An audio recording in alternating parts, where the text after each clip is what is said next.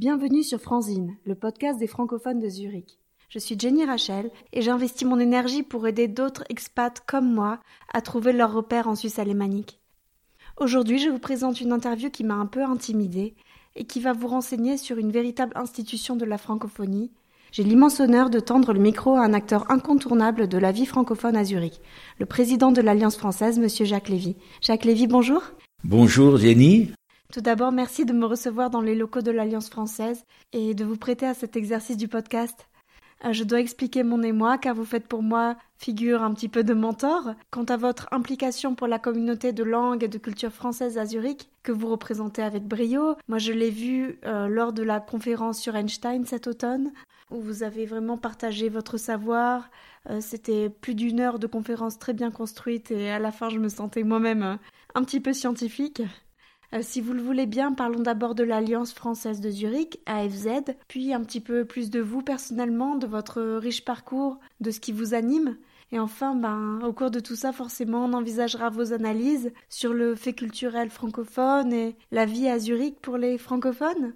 Je souhaite d'entrée de jeu que l'on renseigne les auditeurs sur le fonctionnement d'une alliance française, ses missions et ses valeurs. Il y a de l'histoire derrière, n'est-ce pas? Et aussi sur euh, ce que vous proposez. Pouvez-vous nous éclairer? Bien sûr, avec plaisir. Euh, L'Alliance française de Zurich est une vénérable institution. Elle est née en 1889 à, Zurich.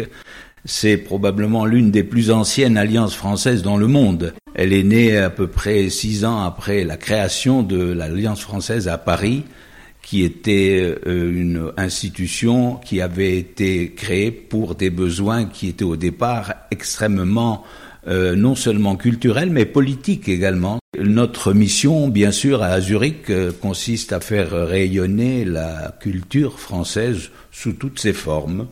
Ça veut dire que nous avons une communauté de plus de 450 membres euh, cotisants et cette activité nous amène à organiser des conférences le soir, l'après-midi, nous avons un club de lecture, un atelier d'écriture. Nous disposons également de grandes salles pour accueillir euh, même des institutions euh, étrangères à l'Alliance française qui viennent aussi pour boire une tasse de café ou de thé pour simplement se relaxer. Nous sommes au centre-ville de Zurich et, surtout nous organisons bien sûr pour le rayonnement de la culture, la langue est porteuse de culture. Hein. C'est Descartes qui disait ça. Nous avons une école avec euh, à peu près 130, 140 apprenants par trimestre et nous donnons des cours du niveau élémentaire, du niveau 0 au niveau C2, c'est-à-dire au parler le plus fluide qui soit. Depuis quand êtes-vous à la tête de l'Alliance française?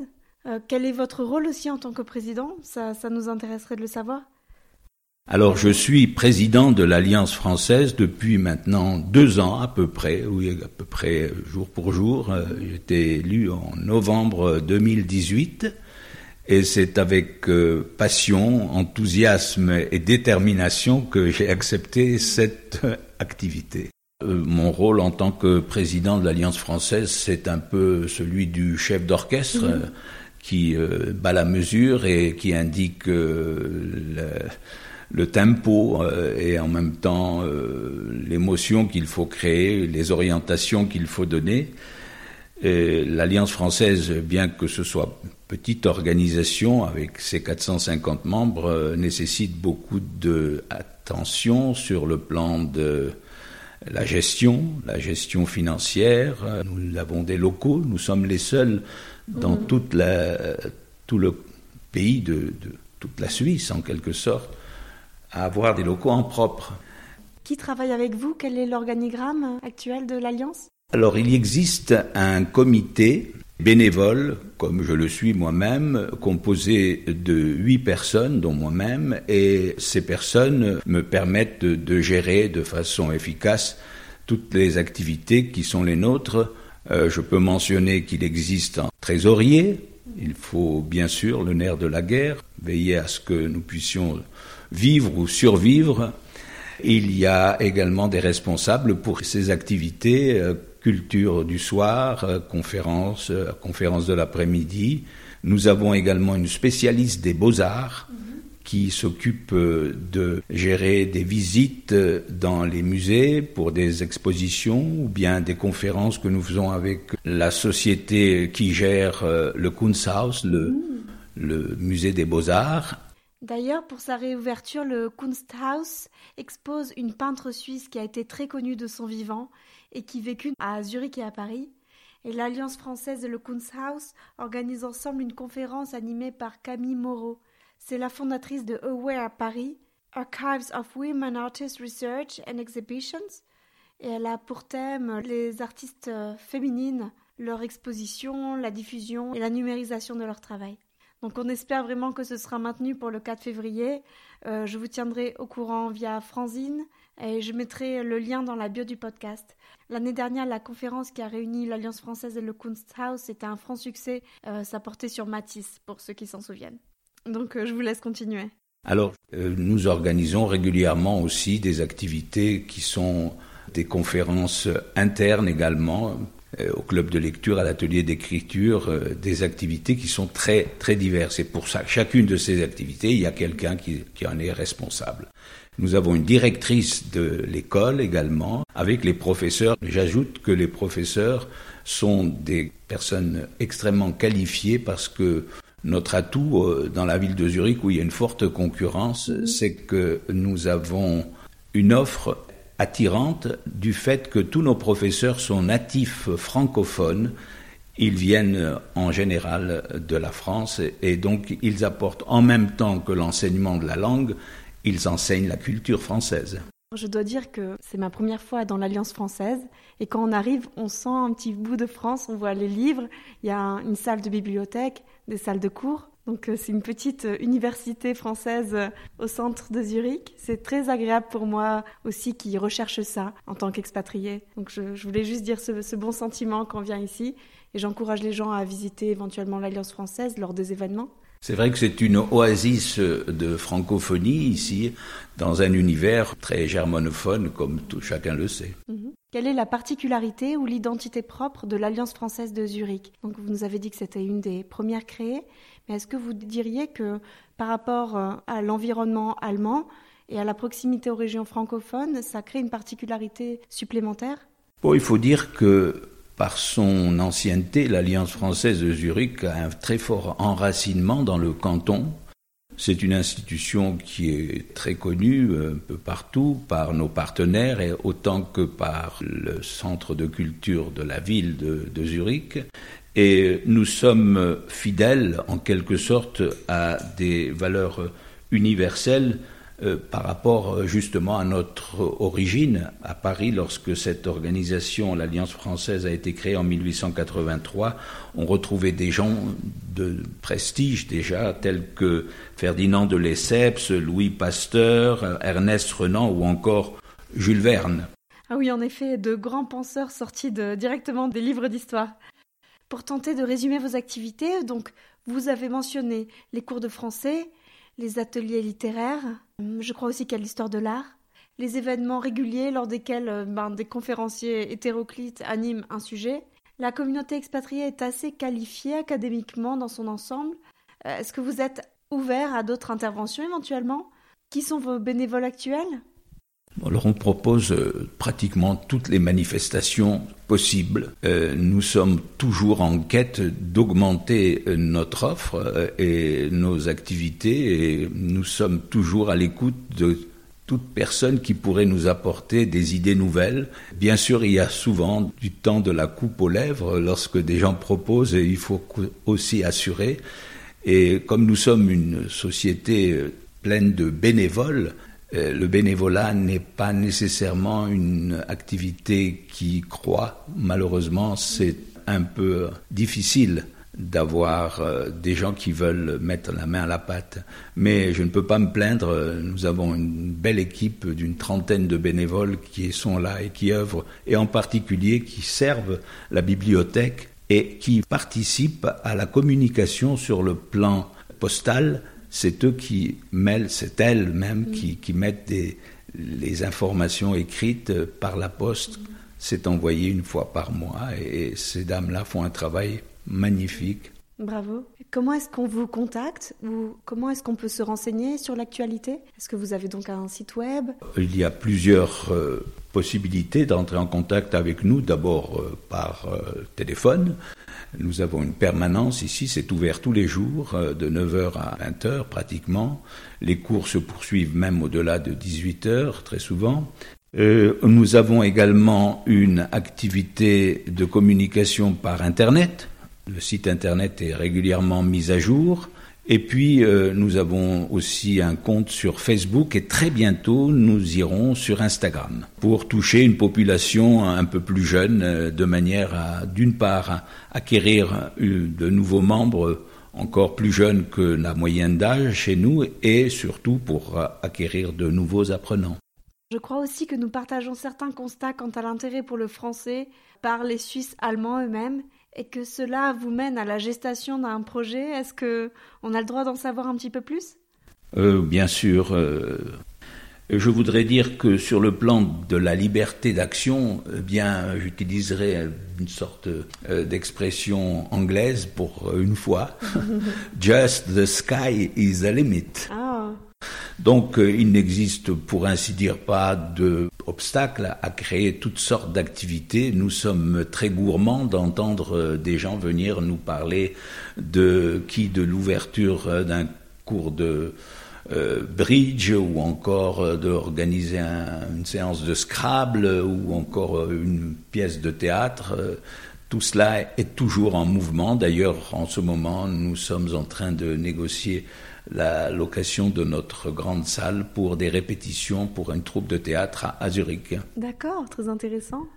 Oui, et puis alors en ce qui concerne l'élargissement de notre euh, activité, mon projet euh, depuis déjà quelques mois, c'est euh, d'ouvrir l'Alliance française et la culture française et francophone, non seulement aux francophones résidant à Zurich, mais également à toute la population zurichoise francophile. Mhm.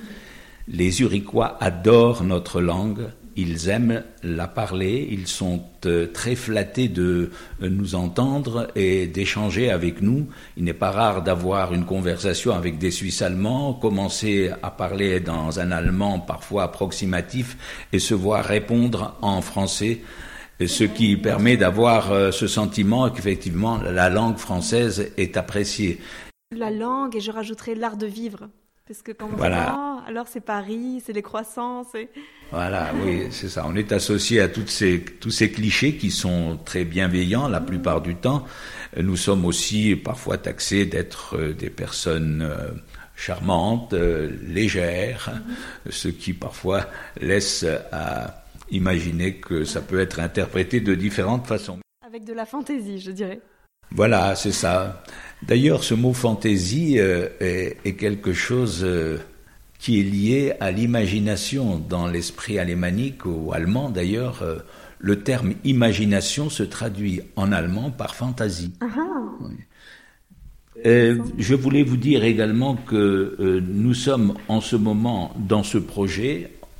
J'ai sollicité l'ambassade pour jouer quelque part le rôle de fédérateur, l'ambassade de France, et nous sommes en ce moment en train de travailler sur ce grand projet. Bien sûr, euh, avec euh, la pandémie qui nous afflige en ce moment, on est un peu au ralenti, mais je ne perds pas courage et on va reprendre. C'est peut-être une chance pour travailler justement sur des projets euh, qui prennent du temps? Parfaitement, oui, oui, c'est vrai.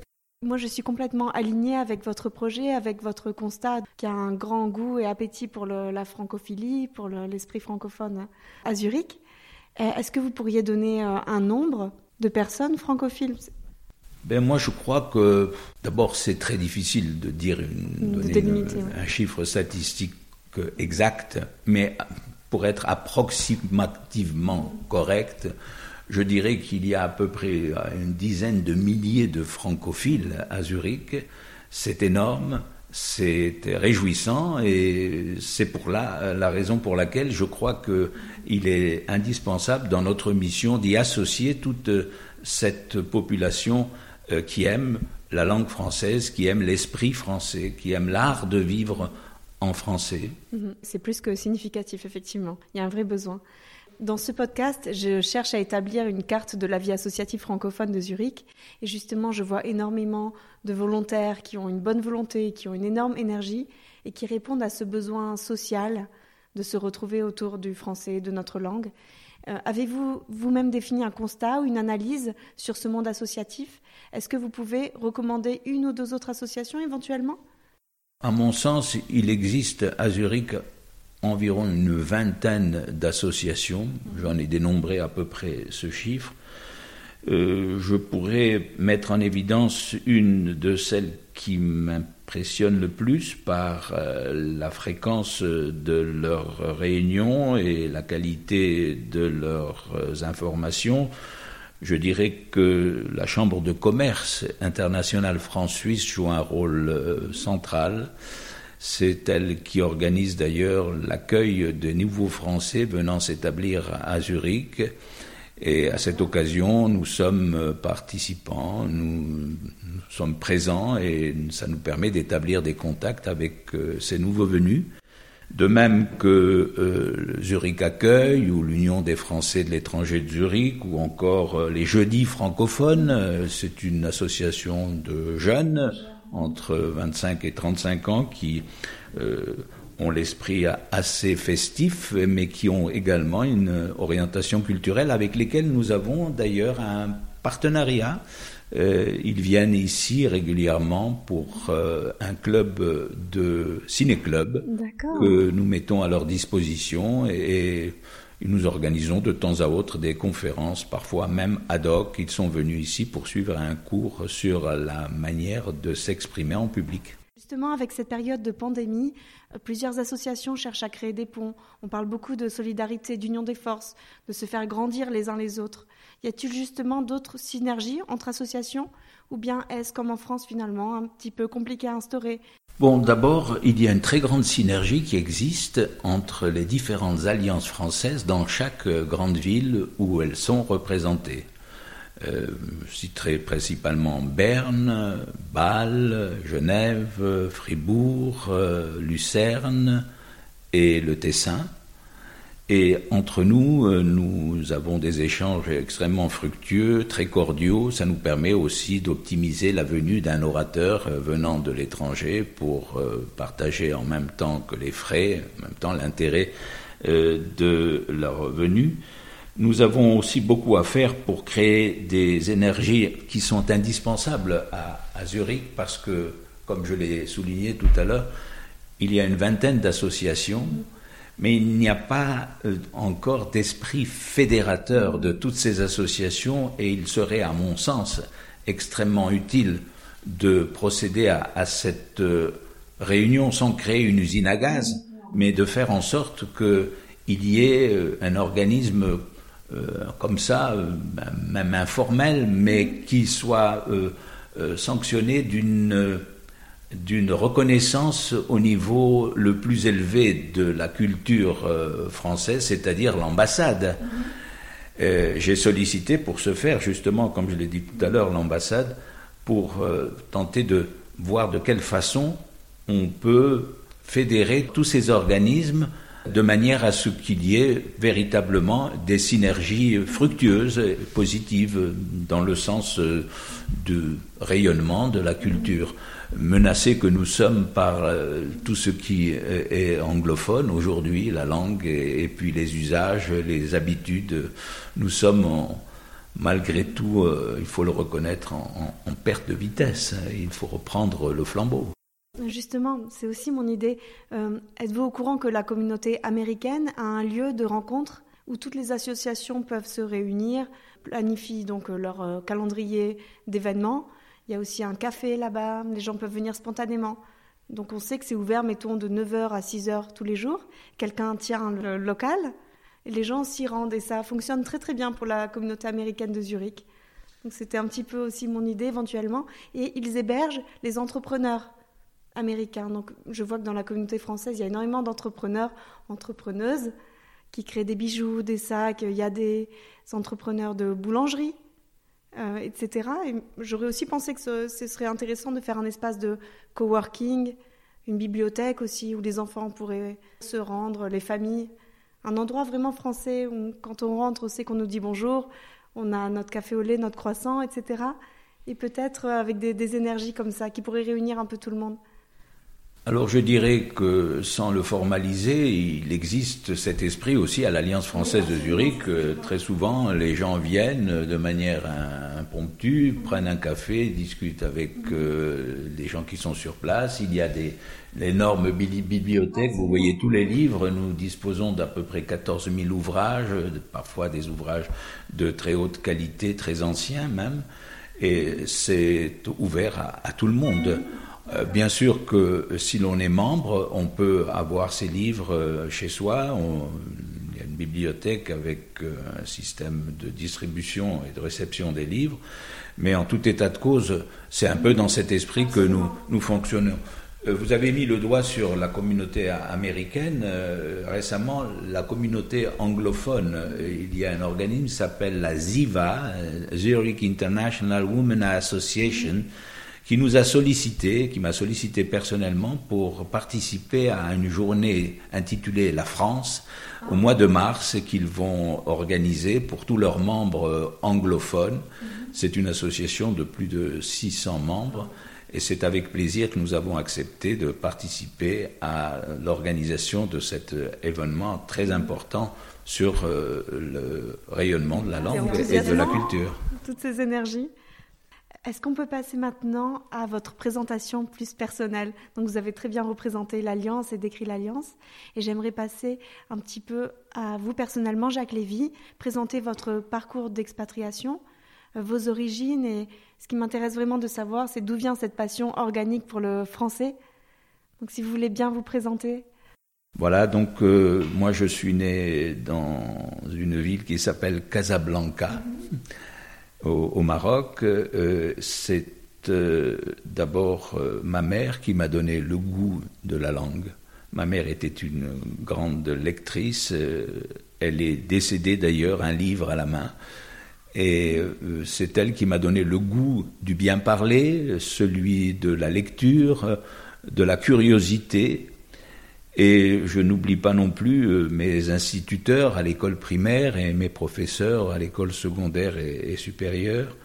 J'ai eu très tôt, et je continuais de le cultiver, ce, ce goût du, du, bien, de, ce goût de très français d'ailleurs, euh, le goût de plaire. Mm-hmm. C'est une des caractéristiques de l'esprit français.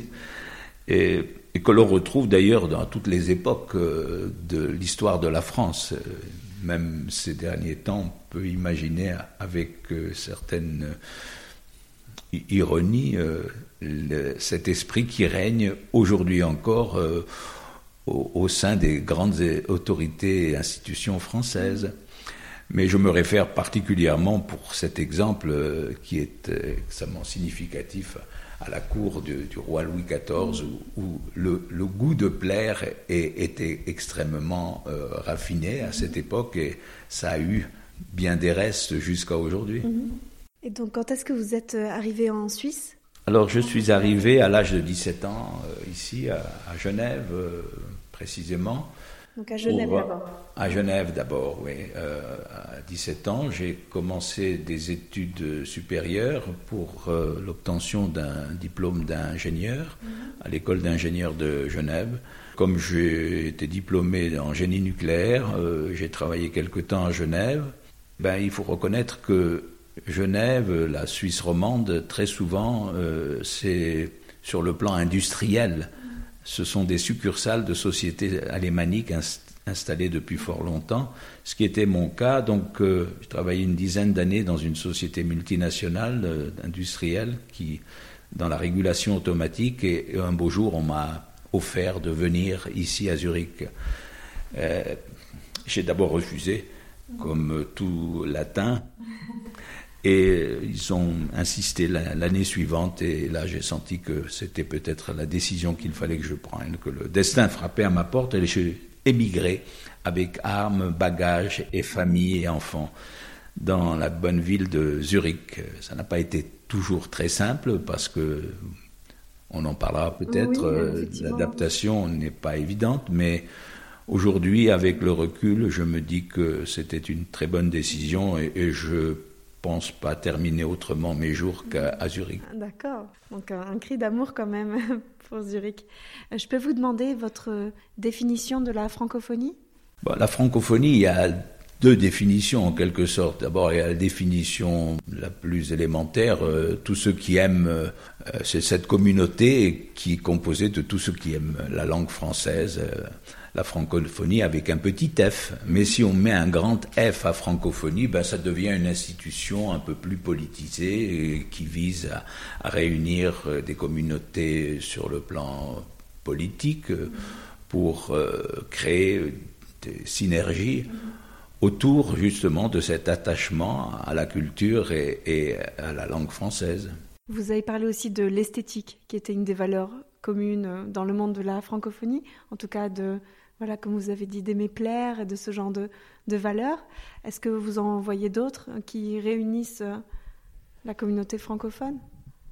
Ben, disons que si l'on parle de la France particulièrement, euh, le corollaire de cette idée de plaire, euh, c'est le rejet du besogneux, comme le dit un auteur de Genève très connu qui s'appelle Metina Arditi et qui a écrit un livre qui s'intitule Le dictionnaire amoureux de l'esprit français.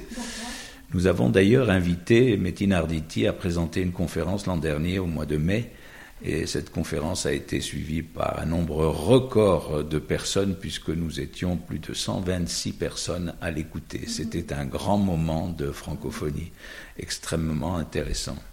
Ah, vous savez, Monsieur Lévy, dans ce podcast, j'aimerais beaucoup que l'on confie euh, aux professionnels francophones hum, les clés, les techniques, les conseils, afin de mieux s'intégrer dans le monde du travail aussi. Donc il y a l'aspect social et, et l'aspect professionnel.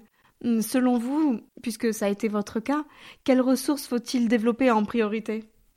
Il y a une limite qui est créée pratiquement naturellement par euh, la langue. Ça crée nécessairement une barrière, c'est vrai. La langue est porteuse de non seulement de mots, mais également de culture. Euh, il faut s'adapter à un environnement germanophone, c'est bien clair. Alors, euh, bien sûr, il faut ou bien parler la langue suisse alémanique, le suisse allemand, ou bien l'allemand. En tout état de cause, si l'on veut s'intégrer, s'adapter, sans parler d'assimilation, dans cet environnement, il faut pouvoir échanger avec les autres. Ça, c'est bien clair et ça nécessite un effort de ce point de vue-là. Vous avez appris l'allemand vous-même? Il a fallu apprendre l'allemand. Je l'avais déjà appris à, l'école. Euh, à Genève, on donne des cours aussi euh, d'allemand. Mais euh, effectivement, c'était un allemand scolaire. Ici, il a fallu justement apprendre à converser, bien que dans la société où j'étais, l'international, euh, c'était principalement l'anglais, l'espagnol, le français et l'allemand qui prévalaient. Mhm. Ça, on retrouve beaucoup que dans des sociétés ici à Zurich, finalement, tout le monde se met à parler anglais. Et notamment, j'avais interviewé quelqu'un qui m'a dit que lorsqu'il a fait son service militaire, donc venant de Zurich, et la base se trouvait en Suisse alémanique, tout le monde communiquait en anglais pour que ceux qui venaient de Suisse italienne, Suisse française, enfin francophone, pardon, Suisse romande, puissent euh, s'entendre. Donc finalement, on se retrouve aussi en anglais. La question des langues est vraiment centrale, c'est pour ça que... Voilà, la question des langues, elle est apparemment résolue, mais de manière que je considère euh, dramatique, par le fait que nous disposons en Suisse de quatre langues nationales, et qu'il faille utiliser une langue en plus, euh, l'anglais, euh, cela paraît un, peu euh, excessif. Je dirais que pour nous, à l'Alliance française, qui défendons les valeurs et la culture française, c'est quelque part une encouble. Mhm. Justement, vous-même, est-ce que vous arrivez à définir votre géographie mentale?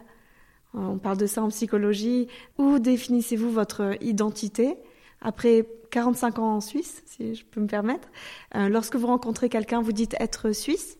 Bah, Absolument, oui, je suis suisse, ça c'est absolument clair. Euh, j'y suis, je le suis depuis euh, le moment où je suis arrivé à l'âge de 17 ans, avant, d'avoir été naturalisé, bien sûr. je considère qu'il y a des vertus en Suisse qui sont exceptionnelles. ce goût de la droiture qui caractérise beaucoup la Suisse alémanique, euh, ce sens euh, du respect aux autres, cet euh, engouement pour le civisme qui pour certains étrangers paraît excessif, mais qui est une des caractéristiques du bon fonctionnement des institutions en, Suisse.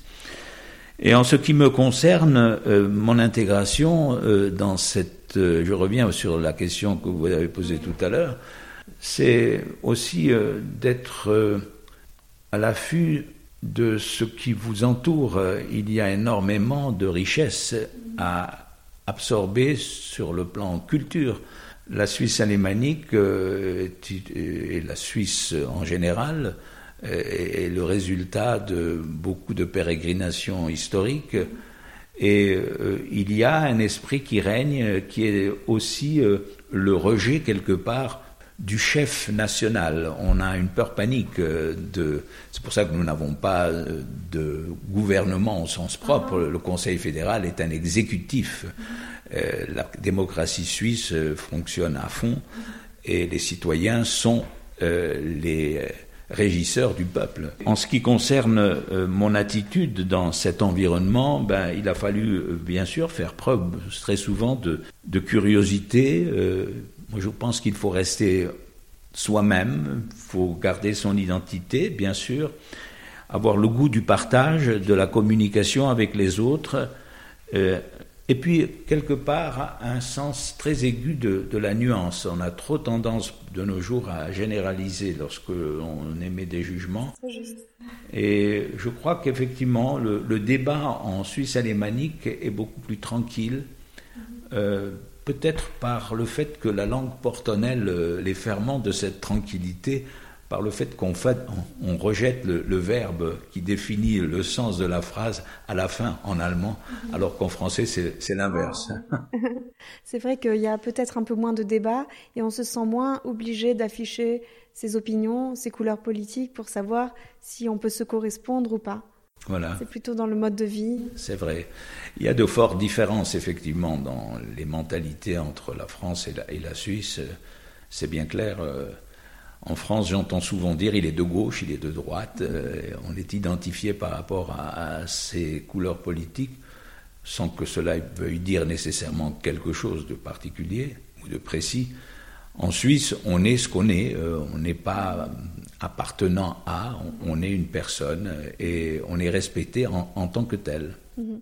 Oui, je dirais même qu'il y a des gens très conservateurs qui peuvent très bien s'entendre avec des gens très progressistes euh, à plusieurs niveaux et ça fonctionne très très bien. La base de valeur euh, est identique. Du moment qu'on connaît les codes suisses, donc de, comportement social basique, alors euh, ça se passe bien, ça fonctionne bien.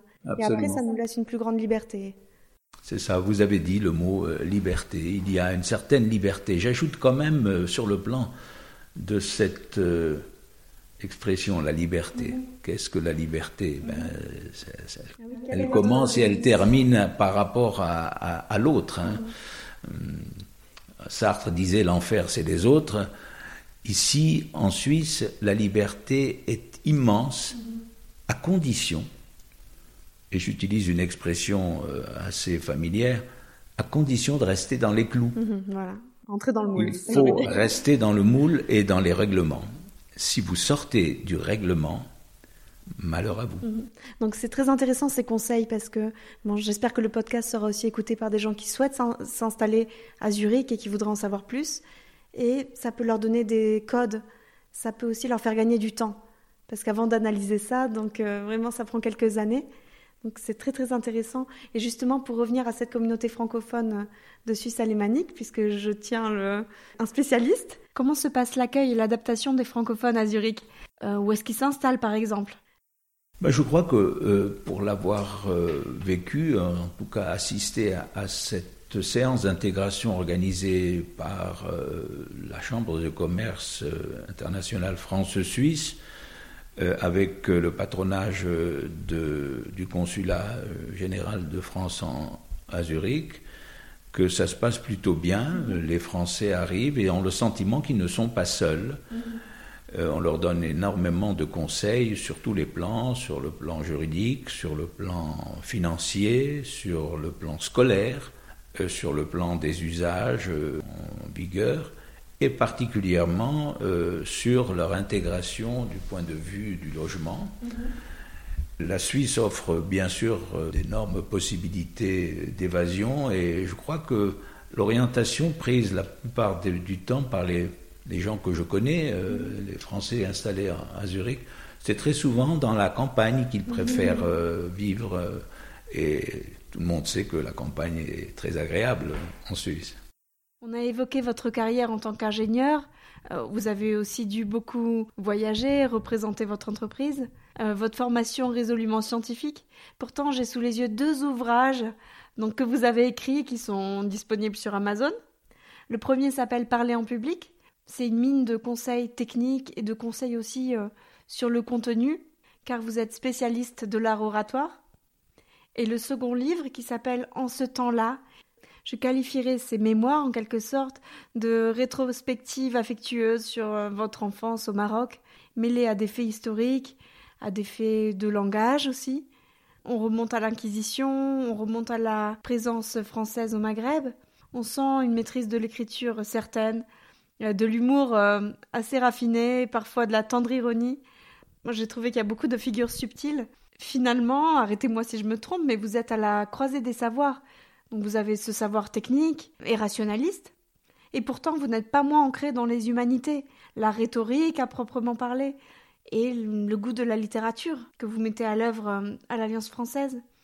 Donc je reprends votre référence d'avant à la cour du roi Louis XIV avec l'image de l'honnête homme classique qui était donc équilibré en tout point. Ou bien on peut parler aussi de l'homme des Lumières du XVIIIe siècle qui s'appuie sur les découvertes euh, tangibles seulement. Vous vous sentez héritier de cette tradition française?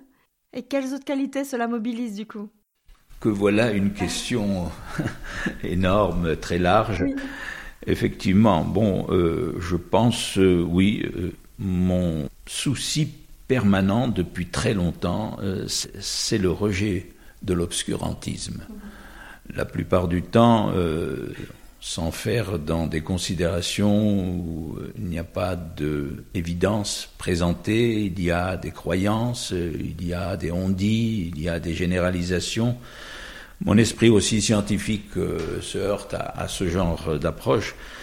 Et j'ajouterais que vous parlez de honnête homme, je dirais, euh, là j'utiliserai encore un mot qui circule entre la France et, l'Angleterre, ben, j'essaie par tous les moyens de rester un gentleman, euh, c'est-à-dire un honnête homme en quelque sorte. Et pour ce faire, bien, il y a un certain nombre de qualités qu'il faut veiller à présenter, en tout cas à s'entourer le plus possible, telles que, bon, qualités qui me semblent être en perdition, mais qui pour moi revêt une importance assez grande, la galanterie, euh, la courtoisie. C'est justement parce que ça se perd que ça m'intéressait de vous entendre à ce sujet-là. La courtoisie fait partie de mon ADN, bien sûr, euh, rester en, toutes circonstances, justement, cet euh, honnête homme. C'est par le goût aussi de la recherche d'explications aux phénomènes qui nous entourent et aux questions que l'humanité se, se, pose. Nous vivons des temps qui sont extrêmement riches et parfois brouillés. Il y a toutes sortes de théories qui naissent et qui disparaissent. On parle en ce moment, durant cette pandémie, de beaucoup de théories du chaos, du théorie du complot. Il faut être rester prudent dans cette circonstance, avoir à l'esprit euh, le sens précisément de la nuance. En plus de toutes les activités que l'on a mentionnées, vous donnez aussi des cours à des jeunes et vous soutenez des écoles à travers le monde. Euh, d'où vous vient ce souci de la jeunesse? Et quel message essentiel vous souhaitez leur transmettre pour finalement pour le monde de demain?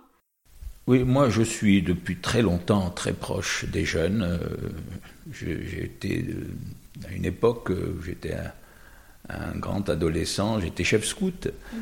J'ai dirigé des groupes de jeunes euh, où la culture circulait abondamment. Euh, les, chefs scouts que j'avais aussi euh, auprès de moi étaient des, personnalités importantes. Je me rappelle, nous avions des, des gens comme Armand Abécassis, mhm. grand professeur de la Bible et des valeurs anciennes.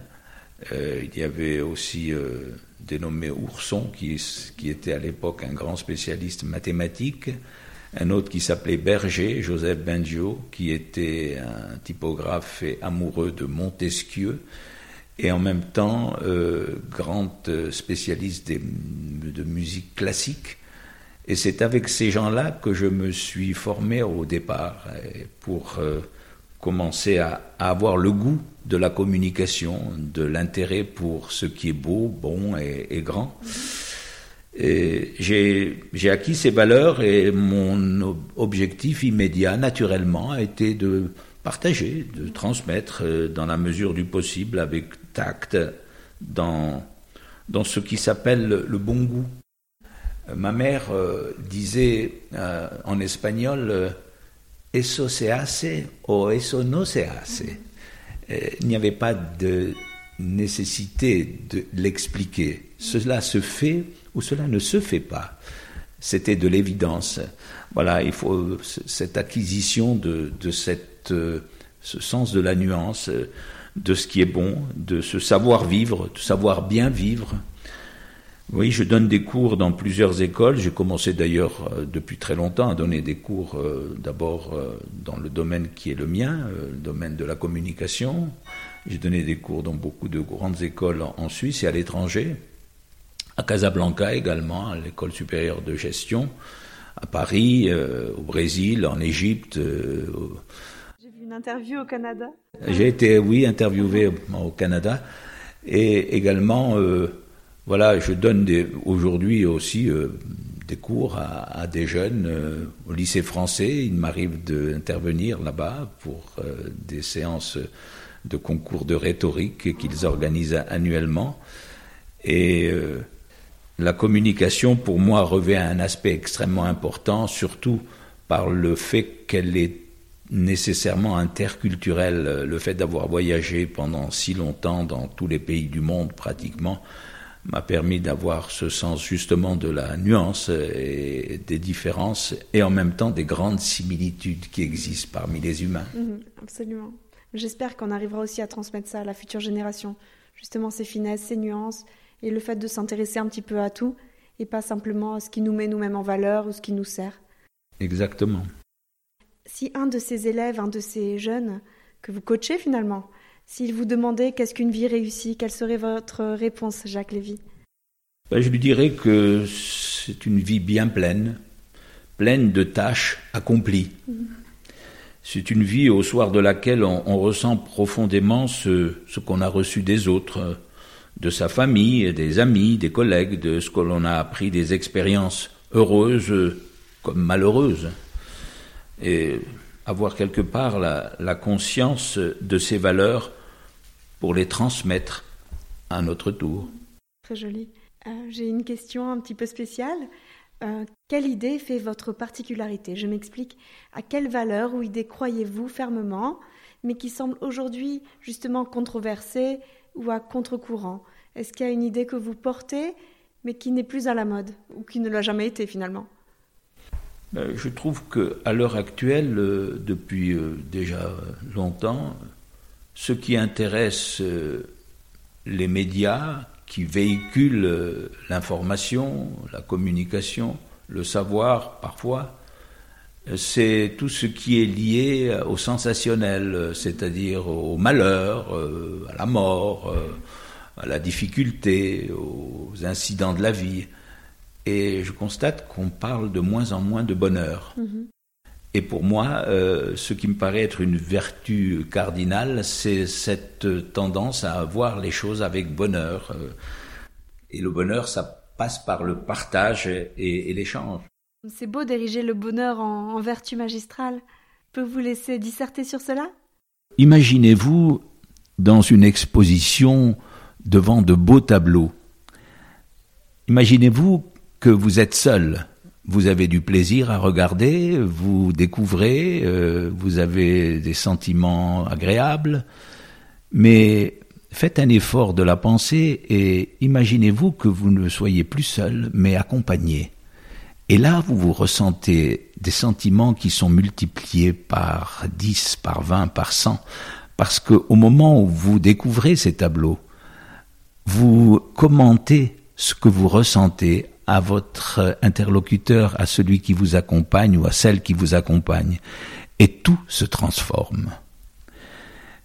L'amour de la vie, l'amour de la vie, comme disait Albert Cohen, euh, je vous aime, vous, mes frères, parce que je sais que un jour vous allez tous mourir. Il y a là un message qui est justement ce message de partage lié à, à ce goût de vivre, à ce goût de, du bonheur. Et il y a certains qui disent une vie ne vaut rien, mais rien ne vaut la vie. C'est très inspirant. Et pour finir, justement, il y a autre chose qui m'inspire énormément quand j'interviewe des gens, c'est de savoir s'ils ont une citation d'un livre, alors en l'occurrence peut-être d'un traité ou un proverbe qui vous suit, Jacques Lévy, qui vous inspire dans la vie. Euh, euh, spontanément, vous penseriez à quel, euh, à quel proverbe, à quelle citation? Bien, il y en a un, bien sûr, qui m'a toujours guidé quelque part, que je trouve assez révélateur, charmant. Il est tiré d'une citation que l'on attribue à Guillaume d'Orange, qu'on appelle aussi Guillaume le taciturne. Et ce Guillaume d'Orange disait quelque chose qui m'a toujours impressionné par la qualité de ce qu'il dit et en même temps par la profondeur. Point n'est besoin d'espérer pour en entreprendre, ni de réussir pour persévérer. Je vous remercie beaucoup, Jacques Lévy, d'avoir participé à Franzine. Avec ce charisme, votre voix de, de conteur, cette bienveillance qui vous caractérise, et de nous avoir ouvert les portes de l'Alliance française. Invité aussi à nous intéresser à vos événements. Merci d'avoir partagé votre parcours personnel, et on a bien senti, je crois, votre personnalité euh, hors du commun. Je pense que tous vos bons mots, vos conseils vont aider la communauté francophone. Je vous souhaite une bonne année associative pour 2021, malgré les circonstances, en espérant que les projets et les activités vont pouvoir prendre place, prendront de l'ampleur et pourront se pérenniser. À tous, je vous encourage vivement à vous rapprocher de l'Alliance française. Euh, vous trouverez tous les liens dans la bio du podcast. Je compte aussi les publier sur ma page Instagram et Facebook. Euh, si vous voulez soutenir mon travail, abonnez-vous. Partagez Franzine, c'est le podcast d'entraide des francophones de Zurich. Merci Jacques Lévy. Merci à vous. À bientôt.